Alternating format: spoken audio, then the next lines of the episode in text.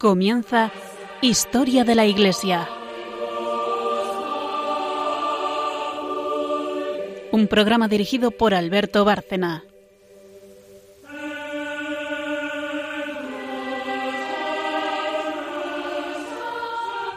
Buenas noches, oyentes de Radio María y otro programa más de Historia de la Iglesia.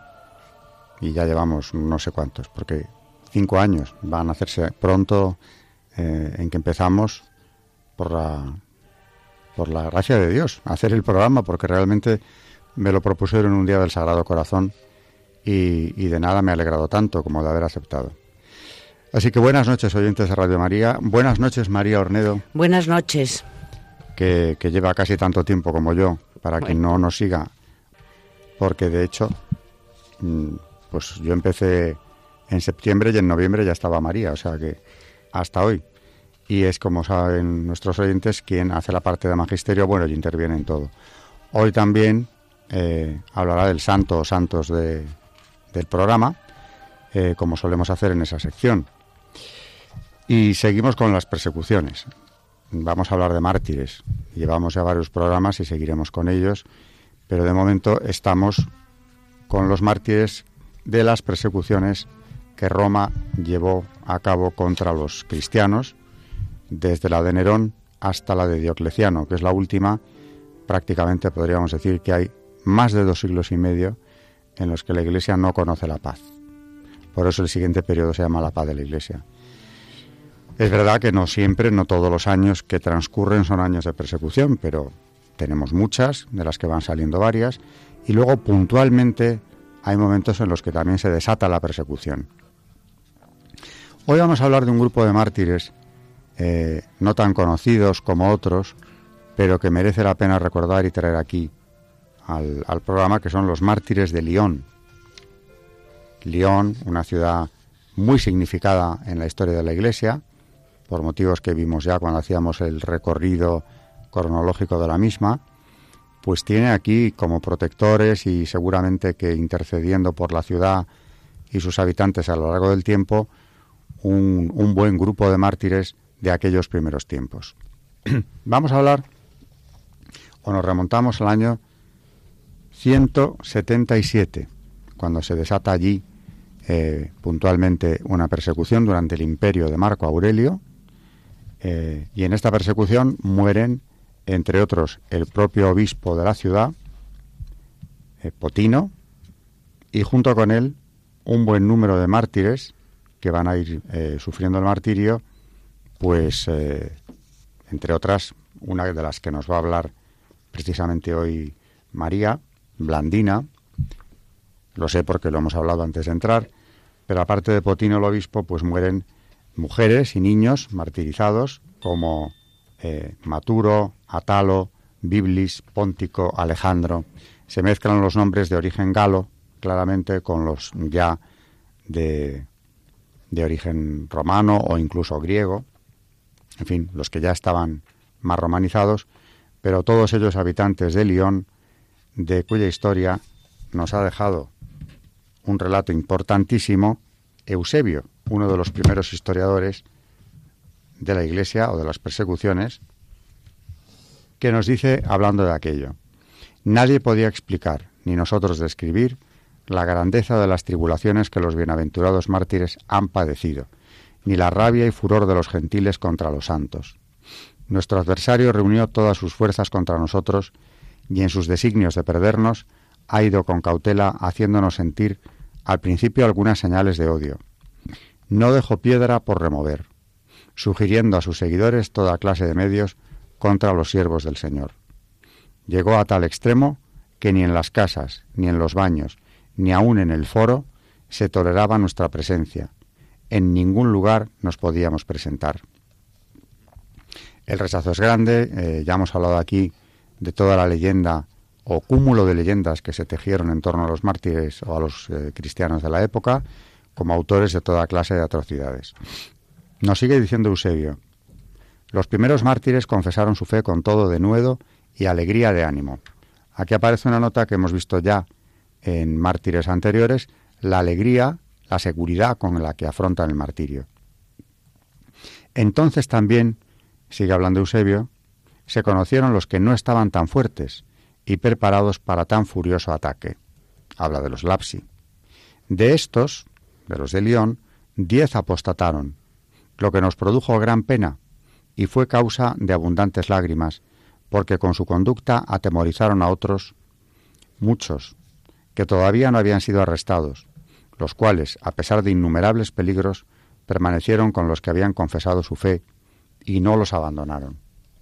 Este era el motivo del rechazo que se sentía hacia los lapsi, porque claro, precisamente en toda persecución, y en las de Roma igual, lo que buscaban los verdugos era la apostasía, que es lo que debilita a las comunidades cristianas. Evidentemente, y aquí Eusebio nos está dando un testimonio de primera mano, porque nos habla de cómo entristecían, cómo debilitaban a la comunidad cristiana aquellos que no afrontaban eh, la persecución, que huían. Así pues, la persecución se va a desarrollar con la misma crudeza, con la misma crueldad que hemos visto en anteriores programas, pero ellos vivían eh, confiados y había de todo entre ellos. Algunos venían, eh, había siervos eh, que, se, que eran detenidos junto con sus señores. Por ejemplo, nos sigue diciendo, también lo fueron algunos siervos nuestros, aunque eran gentiles, porque la orden de arresto del procónsul nos englobaba a todos. Estos desgraciados, incitados por el demonio, aterrorizados por los tormentos que veían padecer a los fieles, para eso se les atormentaba tanto, para aterrorizar a los demás, y movidos a ello por los soldados, declararon que infanticidios, banquetes de carne humana, incestos y otros crímenes que no se pueden nombrar, ni aun siquiera imaginar, ni es posible que jamás hombre alguno haya cometido, eran cometidos por nosotros los cristianos.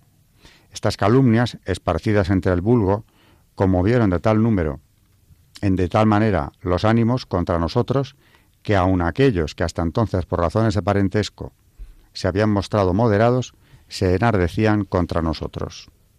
Entonces se cumplió lo que dijo el Señor. Llegará un día en que aquellos que os quitan la vida creerán hacer un servicio a Dios. Juan 16.2. Nos está contando, por tanto, aquí hoy resumidamente en la crónica de, de este historiador, de Eusebio, estamos viendo todo lo que ya hemos estado viendo en persecuciones anteriores. La difamación terrible que hacía, como dice él, que incluso algunos que por motivos de parentesco se habían mostrado por lo menos neutrales en esta persecución llegan a aborrecerles. Vemos eh, la crudeza de la persecución, la crueldad de los verdugos para lograr esa apostasía y la denuncia que viene de los que aterrorizados por lo que están viendo, pues antes de sufrir la misma pena, denuncian a otros hasta llegar a un cúmulo de, de lapsi, a un cúmulo de huidas de, de cristianos que no se atreven a confesar su fe.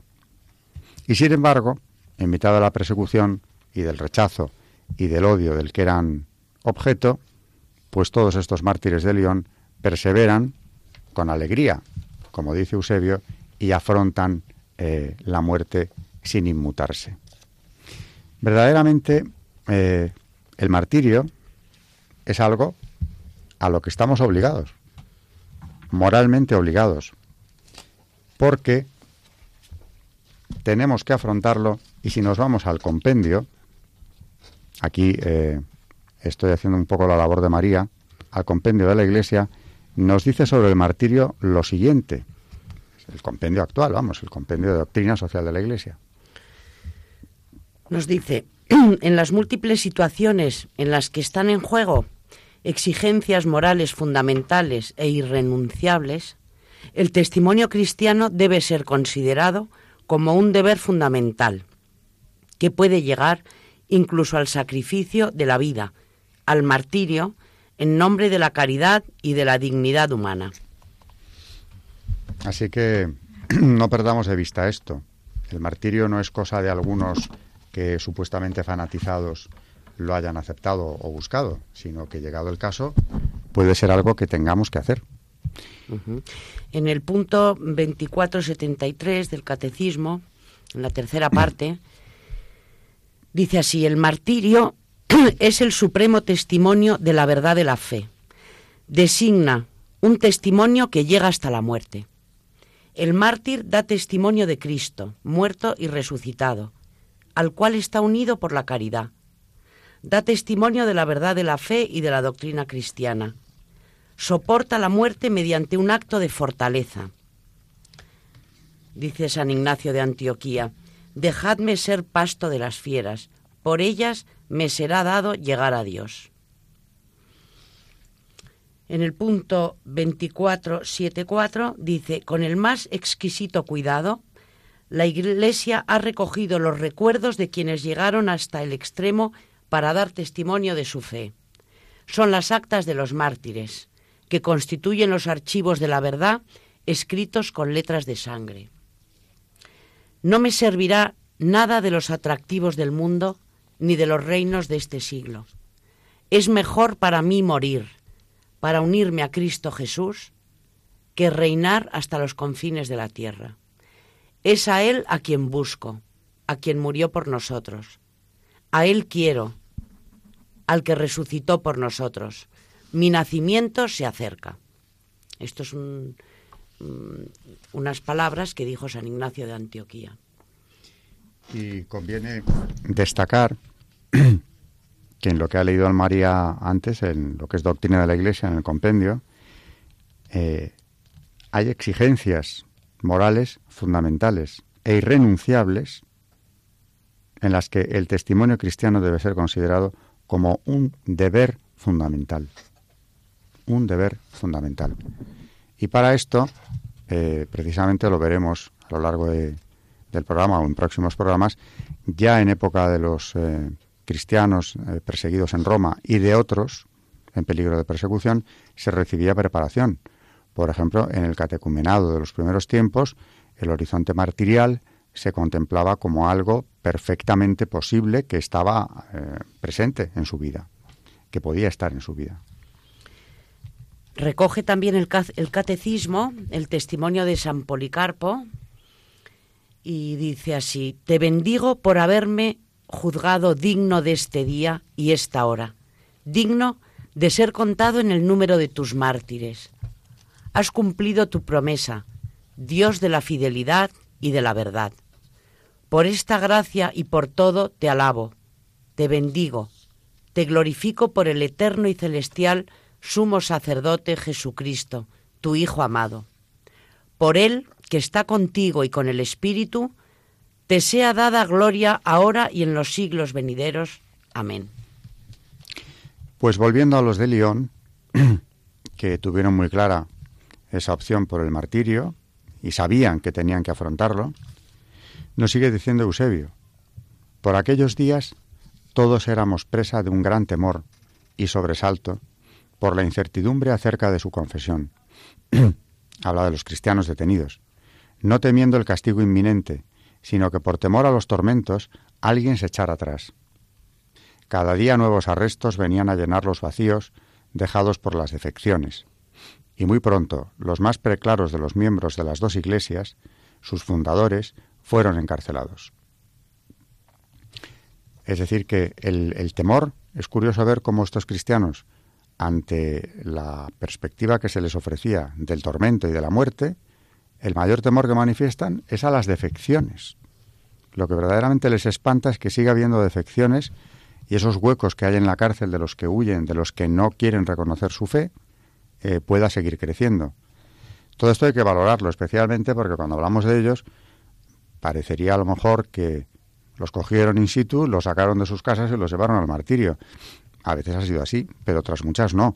Aquí nos está hablando Eusebio de una preparación al martirio en la que pasando por la prisión, en la que mantienen o tratan de mantenerse fuertes y animar a los demás, están preparados ya o preparándose para lo que llegue cuando el verdugo lo decida. Y ese tiempo de espera, eh, a mí me parece que es quizá una de las pruebas más terribles que puede afrontar un ser humano. El miedo a la muerte y al tormento, que además no sabes en qué momento te llegará, acompañado de tu propia familia. O sea que, eh, humanamente hablando, sin esa asistencia de la que hablábamos del Espíritu Santo, no se puede entender.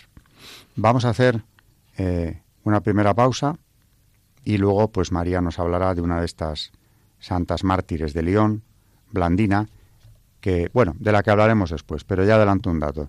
Es otra vez una joven, como tantas de las que ya hemos hablado aquí en los últimos programas, una joven cristiana que demuestra una fortaleza eh, inusitada, inesperada en alguien aparentemente tan frágil para soportar las pruebas, los tormentos y todo ello con una firmeza verdaderamente asombrosa. Así que después de la pausa, atención a esta historia de esta santa de León.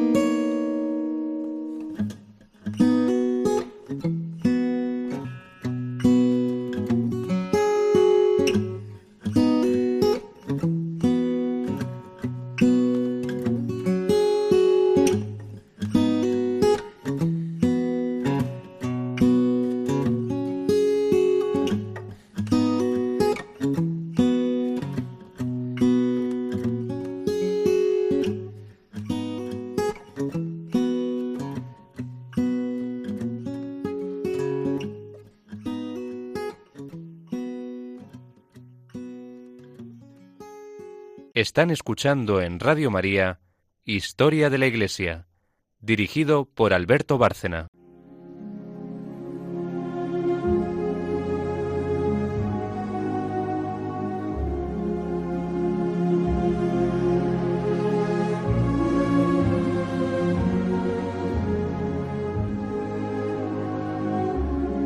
Santos en la historia de la Iglesia.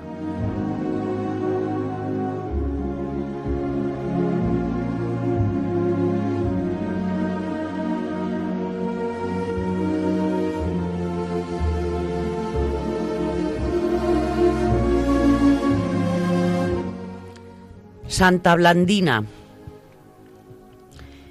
En la persecución que estamos narrando, las miradas de todos se concentraban especialmente en Santa Blandina, una joven cristiana que llevaba pocos años convertida y que fue encarcelada junto con su señora y los miembros de su casa.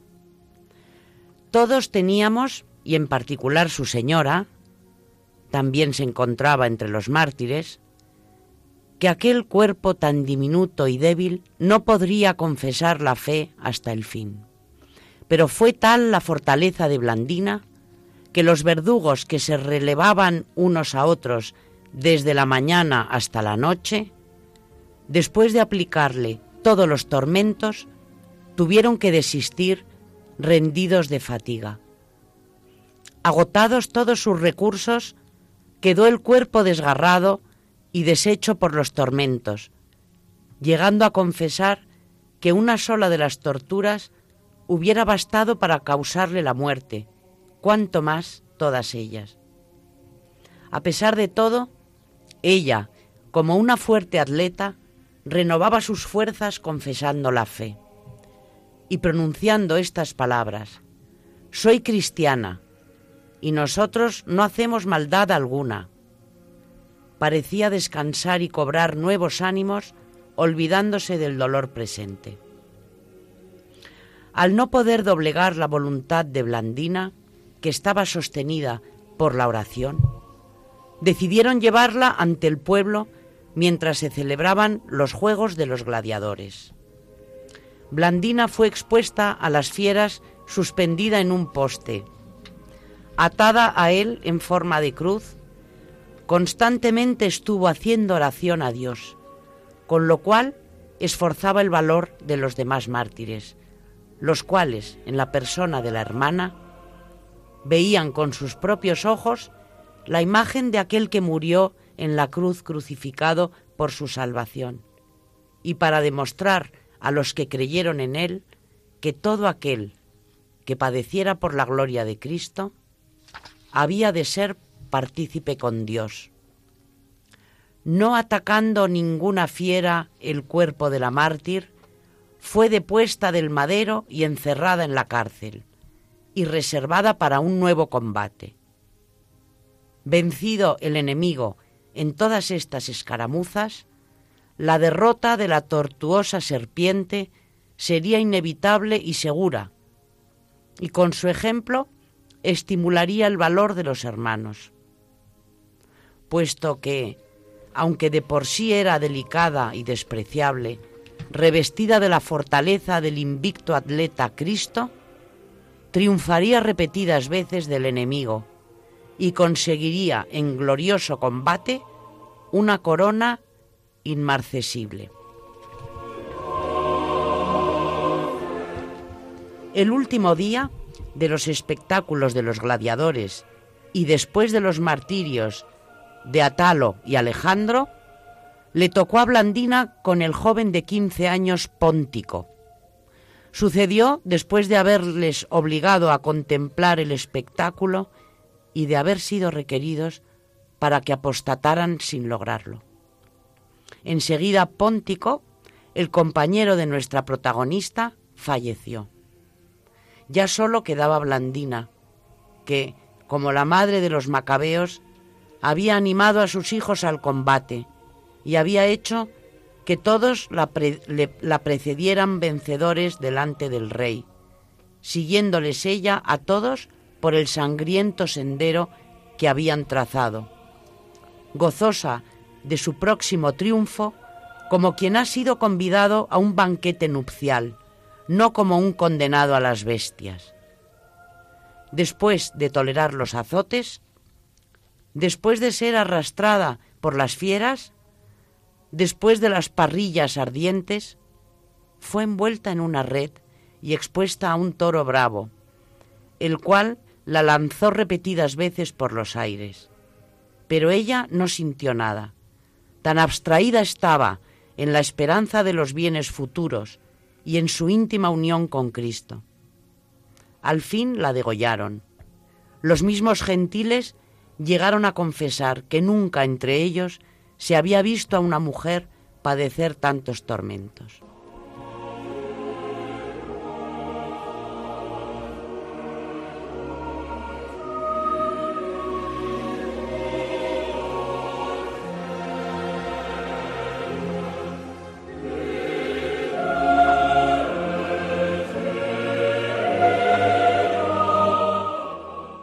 es una meditación, como ya anunciaba antes la, historia de Blandina. Eh, su fortaleza, que desde luego se ve en ella una asistencia del Espíritu Santo importante, ¿no? Una, chica que es detenida junto a su señora, muy joven, nos dice la crónica, ¿no? Y que soporta todo esto sin vacilar, porque además, al parecer, según nos cuenta también Eusebio, eh, lo que hicieron con ella fue algo que se relevaban en... O sea, tenían que estar sucediéndose de la mañana a la noche en atormentarla, rendidos de fatiga. De fatiga. Y luego además recuerda también a la madre de los macabeos que a mí me impresiona, sobre todo, primero que sea una madre y luego eh, me impresiona mucho el último lugar, porque están eh, animando a los anteriores para darles fuerzas para el martirio y se quedan en último lugar cuando saben perfectamente que lo que les espera a ellas son unas mujeres con una fortaleza verdaderamente, sobre todo esta, porque es que mm, se ensañaron con ella de, de una manera bestial. Por eso digo que hemos traído aquí a varias, ahora que yo recuerde, hemos hablado hace poco de Santa Inés, por ejemplo, Santa Cecilia, jóvenes, eh, Santa Juliana, todas ellas muy jóvenes y que asumieron esto sin, sin vacilar. Y en cuanto a la fortaleza, incluso física, no solo moral, que demuestran, eh, aquí entre las cosas que ha enumerado el cronista Eusebio, habla de cómo fue eh, entregada a un toro después de que las fieras la habían atacado después de los azotes, eh, también pasó por la parrilla, mm, y todo esto ella, nos dice él, el cronista, que lo superaba como si no lo estuviera padeciendo, hasta que finalmente la, la, remataron, ¿no? O sea que también parece, como en el caso de San Lorenzo, del que hablamos hace poco, que hay una asistencia incluso física para soportar todo esto. O bien eh, esa entrega suya, esa, esa fortaleza mental, eh, hace que puedan con todo ello. Desde luego, no es normal eh, en muchos casos de martirio que se han recogido la manera en que lo soportan. ¿no? A mí me, eh, siempre me recuerda a San Esteban que en su en su martirio vio el cielo abierto. O sea, yo creo que la asistencia claramente no falla, porque si no sería imposible que lo aguantaran. Bueno, pues para entender todo este odio eh, salvaje, porque hay que tener mucho odio contra alguien para hacerle todo esto a una persona indefensa, como era la santa de hoy y todos los que hemos estado leyendo, ¿no? Eh, para entenderlo, pues hay que ir al Evangelio, porque ya nos dice San Mateo, en el Evangelio de San Mateo, palabras del Señor, y seréis odiados de todos por causa de mi nombre, pero quien persevere hasta el fin, ese será salvo. Cuando os persigan en una ciudad, huid a otra. En verdad os digo, que no acabaréis las ciudades de Israel antes que venga el Hijo del Hombre. Seréis odiados de todos por causa de mi nombre. Ya estaban avisados y, y tampoco se asustaron. Y aún así, insisto en que a mí esto lo que me lleva es a destacar la fuerza que tiene el Espíritu Santo porque ya se ve en el Evangelio, se ve en los hechos de los apóstoles antes de Pentecostés, el miedo terrible que sentían, incluso los que le habían visto ya resucitado, no eran capaces de superar el miedo ante toda esta barbaridad. Eh, la propia pasión del Señor eh, fue tan terrible, tan atroz, que para quienes la vieron, eh, es que después de aquello no se recuperaban, seguían escondidos.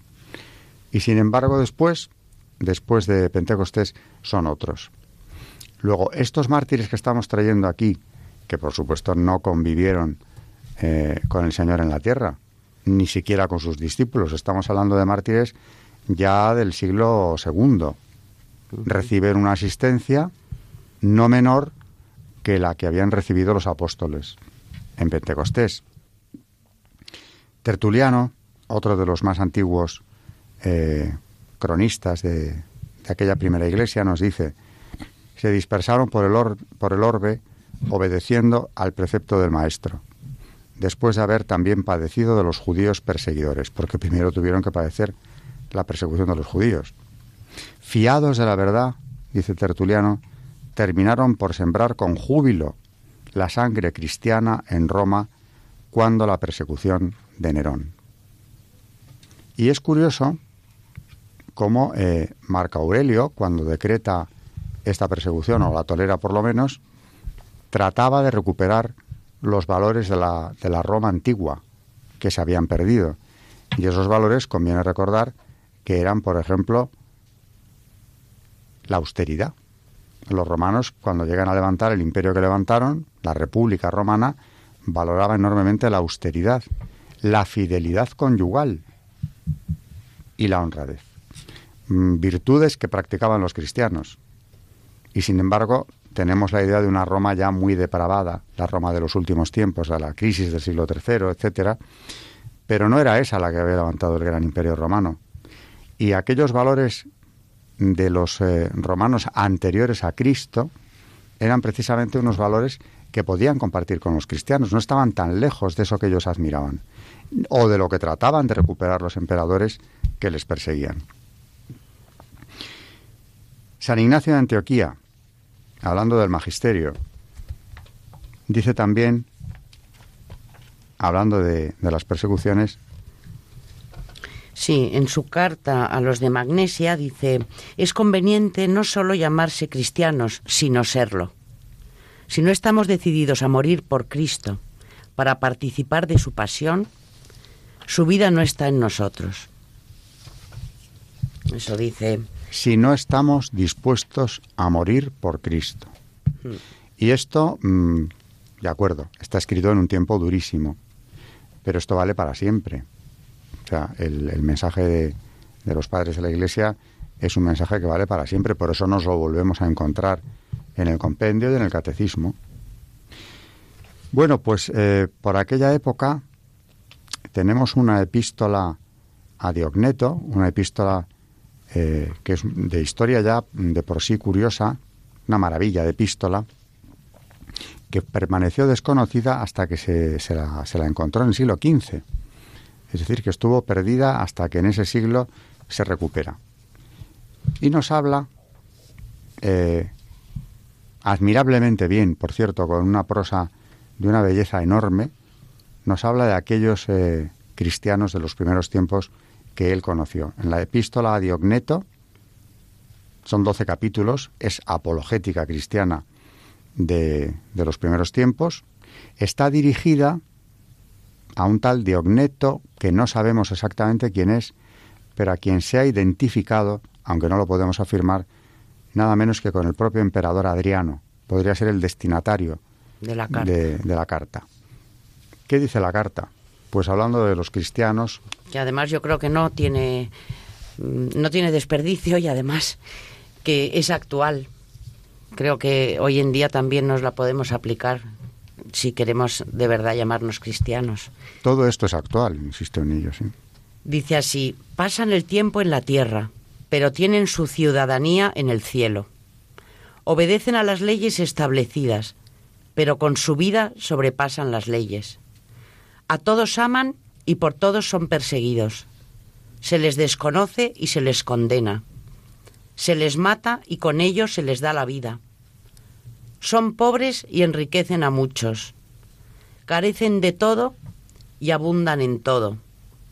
Son deshonrados y en las mismas deshonras son glorificados. Se les maldice y se les declara justos. Los vituperan y ellos bendicen. Se les injuria y ellos dan honra. Hacen bien y se les castiga como malhechores. Castigados de muerte, se alegran como si se les diera la vida.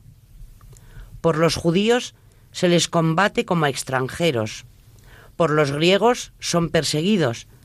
Y sin embargo, los mismos que los aborrecen no saben decir el motivo de su odio. Cosa que ya le pasó a Jesús, ¿no? Efectivamente, no saben decir el motivo de su odio. Es verdad, yo me he encontrado ya varias veces con esta realidad de cuando van a concretar los cargos, aquí hace ya muchos programas, hace años, en Historia de la Iglesia, traigo a colación la correspondencia que mantuvo el, el emperador Trajano con su gobernador Plinio, eh, que estaba en el Ponto, donde Plinio le, pide instrucciones para la persecución. Y le dice si, le pregunta si debe perseguirles o condenarles por las sevicias, es decir, por las, eh, los horrores que cometían supuestamente, o por el nombre. El nombre de cristiano es que se reconocieran como tales. Y Trajano le contesta, claro, muy astutamente, por el nombre. Porque, claro, el propio Plinio también en otra de las cartas le informa de que él Sevicias no ha visto nunca uh -huh. en ellos. Y Trajano lo sabía también. Todo esto era una leyenda que se había extendido cuidadosamente para poder justificar la persecución, lo que se ha hecho siempre, naturalmente, difamar, en primer lugar, pero el emperador romano Trajano sabía que no iba a encontrar Sevicias y Plinio, que estaba allí eh, precisamente ejecutando, llevando a cabo la persecución, lo sabía también. O sea que esto va a ser una reiteración en cuanto a la constatación de que las sevicias no aparecen. Y sin embargo, la leyenda que se urde en torno a ellos es terrible, como pasó, y lo acabamos de ver en este programa, con los mártires de León, a los que sus propios eh, servidores, aterrorizados por la persecución, acaban acusando de las peores sevicias, hasta de comer carne humana. Se jugaba, claro, a deformar la realidad y estaban jugando con la Eucaristía. si les acusan de caníbales es porque ellos reconocen que están recibiendo el cuerpo de Cristo en la Eucaristía. Y eso vale para que, ante la ignorancia de quienes les rodean, sus perseguidores los acusen de canibalismo, por ejemplo. Hay muchos documentos de, magisterio que recogen, bueno, pues eh, que es un mártir. En el Concilio Vaticano II, en Lumen Gentium, que habla del martirio de la Iglesia, eh, dice, dice, siempre creyó la Iglesia que los apóstoles y mártires de Cristo, por haber dado el supremo testimonio de fe y de caridad con el derramamiento de su sangre, nos están más íntimamente unidos en Cristo. Les profesó especial veneración junto con la bienaventurada Virgen y los santos ángeles e imploró piadosamente el auxilio de su intercesión. También tenemos, como hemos mm, dicho ya, eh, varios apartados en el Catecismo de la Iglesia Católica. Por ejemplo, el discípulo de Cristo acepta vivir en la verdad, es decir, en la simplicidad de una vida conforme al ejemplo del Señor y permaneciendo en su verdad. Si decimos que estamos en comunión con Él y caminamos en tinieblas, mentimos y no obramos conforme a la verdad. 1 Juan 1.6. Ya decía, por ejemplo, San Ignacio de, Antioquía, que no lo hemos dicho antes en su. En, cuando hablaba de los mártires, que él mismo dijo, dejadme ser pasto de las fieras, por ellas me será dado llegar a Dios como tenemos que refrescar las definiciones, en magisterio siempre, mm, bueno, pues recordamos qué es un mártir, qué es martirio. Mártir del latín mártir, mártiris, y este del griego martis, martiros. Así lo define el diccionario de la Real Academia Española, persona que padece muerte por amor a Jesucristo y en defensa de la religión cristiana. Martirio del, del latín martirium, dice el mismo diccionario, muerte o tormentos padecidos por causa de la religión cristiana. El martirio es, entre los actos humanos, el más perfecto en su género, como signo de mayor caridad, puesto que según San Juan nadie tiene mayor amor que este de dar la vida por sus amigos. Desde los primeros siglos del cristianismo, fue empleada la palabra griega mártir, testigo, para designar a la persona que da su vida en testimonio de su fe en Cristo. Los mártires son los testigos por excelencia. El mártir es testigo de Cristo no sólo por su confesión de fe, sino también por su sangre derramada, imitando así la obra y la muerte salvífica del Redentor. Desde los primeros años del cristianismo, sus reliquias siempre presidieron el ara de todo altar. Ya sabemos que las reliquias de los grandes mártires están puestas dentro del altar, en las iglesias. Eh, eh, las podemos encontrar, ¿no? Donde se celebraba la misa. Dentro del altar era donde eran guardadas las grandes reliquias de los santos. El martirio, por tanto, es la imitación más eminente del sacrificio de la cruz el mártir escucha dócilmente la voz íntima de Dios Padre. Se inmola por la salvación de los hermanos. Vence las insidias del maligno. Resucita a una vida inmortal. El mártir es como Cristo Eucaristía. Se alimenta de la voluntad divina, ofreciendo voluntariamente su cuerpo y su sangre en Cristo.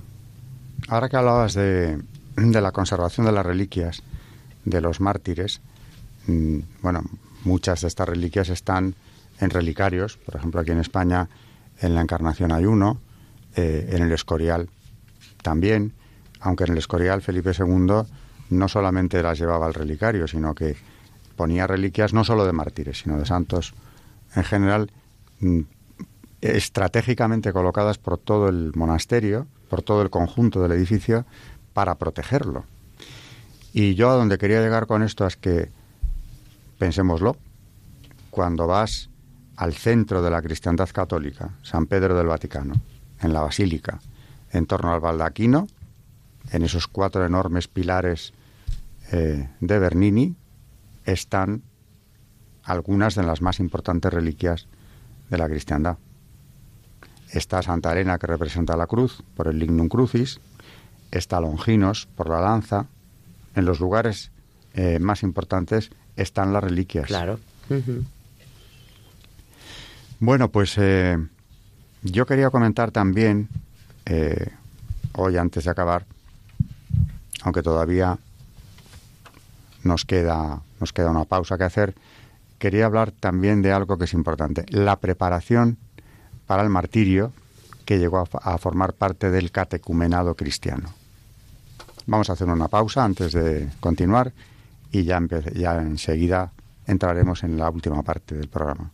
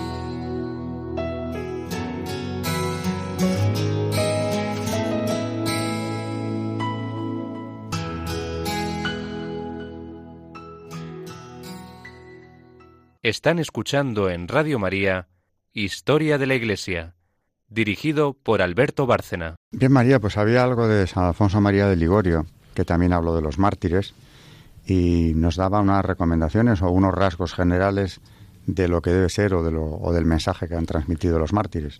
Pues sí, porque en su precioso Victorias de los Mártires eh, decía este santo doctor de la Iglesia que de los mártires tenemos que admirar y aprender lo siguiente. Primero, el, desprecio de los bienes y honores terrenos y amor a los bienes divinos. Segundo, poner toda nuestra confianza en el Señor Jesucristo. Tercero, paciencia en medio de todo sufrimiento. Cuarto, acudir a Dios cuando lleguen las pruebas más difíciles. Quinto, su gran amor al Señor, pues el que no ama permanece en la muerte. Juan 3:14. Y como último punto, recurrir cada día a la intercesión de los santos mártires. Es que eh, hubo una polémica porque salió al paso San Agustín ante el hereje Fausto, porque decían que mm, había, había mm, cristianos que querían adorar mm, las, las eh, reliquias de los, de los mártires. Y claro, San Agustín dijo que nosotros podemos dar culto a los mártires, pero no les podemos adorar. Adorar se le adora a Dios. No podemos adorar una reliquia porque no, no es causa para adorarla. Le podemos dar culto y es verdad que, bueno, el valor de, ya hemos hablado en algunos programas, pero el valor de las reliquias mm, es impresionante, ¿no? Decía decía San Agustín, el pueblo cristiano celebra con religiosa solemnidad las fiestas de los mártires, para inducir a su imitación, para asociarse a sus méritos y para obtener la ayuda de sus oraciones.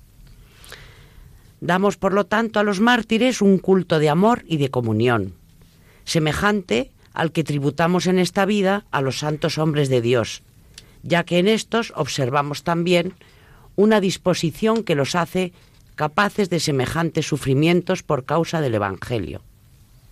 Pero aquellos los honramos con tanta mayor devoción cuanto más segura vemos esta disposición, a causa de la lucha que ya han superado y también porque llenos de confianza proclamamos su alabanza por la victoria de que disfrutan ya en una vida más feliz que la presente, que es todavía una vida de lucha y de esfuerzo.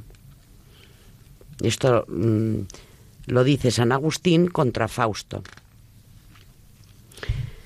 Entonces, bueno, eh, el martirio, como ya sabemos, mm, y también habla el magisterio de la Iglesia, es también el martirio de la vida ordinaria bien vivida. Yo creo que esto es importante que lo sepamos porque muchas veces, y es verdad que ha habido mm, cristianos que han pedido el martirio, ¿no? Como un acto heroico y como ilusión en su vida. Pero es verdad que muchas veces yo creo que Dios concede el martirio diario, de cada día, que ya... De la coherencia. Exactamente, exactamente. Que al final yo creo que es el que más abunda. El que más abunda y el que más dura, claro. Aunque la verdad, leyendo pruebas como esta, que han superado algunos de ellos, eh, no, puede, no puedes dejar de admirarles y de, admirar a Dios que en ellos se ha manifestado de esa manera, ¿no? Pues eh, volviendo a los de Lyon, en aquella época, es verdad que el, horizonte del martirio estaba tan cercano que pasó a formarse, eh, pasó a ser parte del catecumenado. Pasó a estar presente en la preparación para el bautismo de aquellos primeros cristianos. En la catequesis cristiana se fue desarrollando una auténtica pedagogía martirial. Se trataba de educar a los fieles no sólo para pertenecer al Señor en vida, sino para pertenecerle en la muerte. Una muerte que era siempre inminente, como la última y más gloriosa afirmación de su propia identidad espiritual. Era esta identidad la que les empujaba a veces a oponerse a dar el propio nombre a los perseguidores, bastando ampliamente el nombre de cristiano por el cual eran precisamente encarcelados.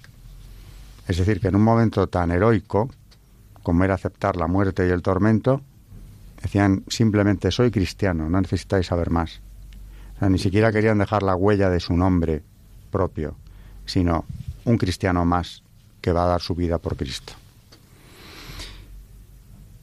Bueno, eh, tenemos otra, otra frase del magisterio, pero bueno, del magisterio tanto, que habla de los mártires, que, lo vamos a dejar para programas siguientes, dado que eh, nos queda todavía no sé cuántos, pero le vamos a dedicar a esto todavía bastantes.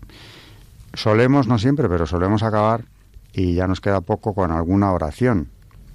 Yo traigo aquí hoy un par de ellas que son oraciones de, de súplica y de exaltación de la figura de otra santa mártir, otra joven eh, romana que muere en, las, en, una de aquellas persecuciones y que no fue conocida hasta el descubrimiento de su tumba en el siglo XIX y también gracias a varias apariciones que tuvieron tres personas, entre otras una monja, que eh, nos dan a conocer la, biografía de esta, de esta santa. Me refiero a Santa Filomena, a quien el santo cura de Ars tuvo una devoción muy especial y a quien él atribuía todos los prodigios que ocurrían en Ars en el siglo XIX. La oración dice así, Fiel y gloriosa Virgen, que desde el cielo donde reposas, derramas sobre la tierra tantas finezas. Bendigo al Señor por la gloria y el poder con que te corona hoy día. Dígnate, amable Santa, hacer que yo sienta los efectos de tu amparo y logre todas las gracias que tanto necesito. Amén. Oh Dios bendito, seáis eternamente en vuestros santos. La oración de súplica sigue diciendo, Postrado ante vuestros pies, oh grande y gloriosa Santa, vengo a presentarte mi fervorosa oración. Acógela benignamente y obténme las gracias que me son necesarias. Tengo un corazón atribulado, siento fuertes los golpes del dolor, la desventura me oprime. Recurro pues a vuestro auxilio. Ayúdame y mira mi oración. Santa Filomena, ruega por mí. Gloria al Padre, al Hijo y al Espíritu Santo, como era en el principio, ahora y siempre, por los siglos de los siglos. Amén. Fatigado y sin consuelo, privado de esperanza, solo y oprimido por las tribulaciones, espero ser por vos atendido. Santa Filomena, ruega por mí. Así tres veces, con el Gloria al Padre después, hasta terminar la oración de petición. Pues con esto hemos llegado prácticamente al, al final del programa. Y antes de despedirnos, quiero recordar una vez más el, nuestro correo electrónico a nuestros oyentes por si quieren dirigirse a nosotros. Historia de la Iglesia arroba. Repito, historia de la Iglesia, todo junto, historia de la Iglesia arroba. Y si alguien quiere escribirnos, que hoy, por cierto, hemos recibido una, una carta de la que ya hablaremos, nuestra dirección postal es Radio María, programa Historia de la Iglesia, Paseo de los Lanceros 2, primera planta, 28024, Madrid. Radio María, programa Historia de la Iglesia, Paseo de los Lanceros 2, primera planta, 28024, Madrid. Buenas noches, eh, oyentes del programa de Historia de la Iglesia, oyentes de Radio María. Buenas noches y gracias, María Ornedo. Gracias a todos y muy buenas noches. Y hasta el próximo programa donde continuaremos con este tema de los mártires y con los mártires de Roma en concreto.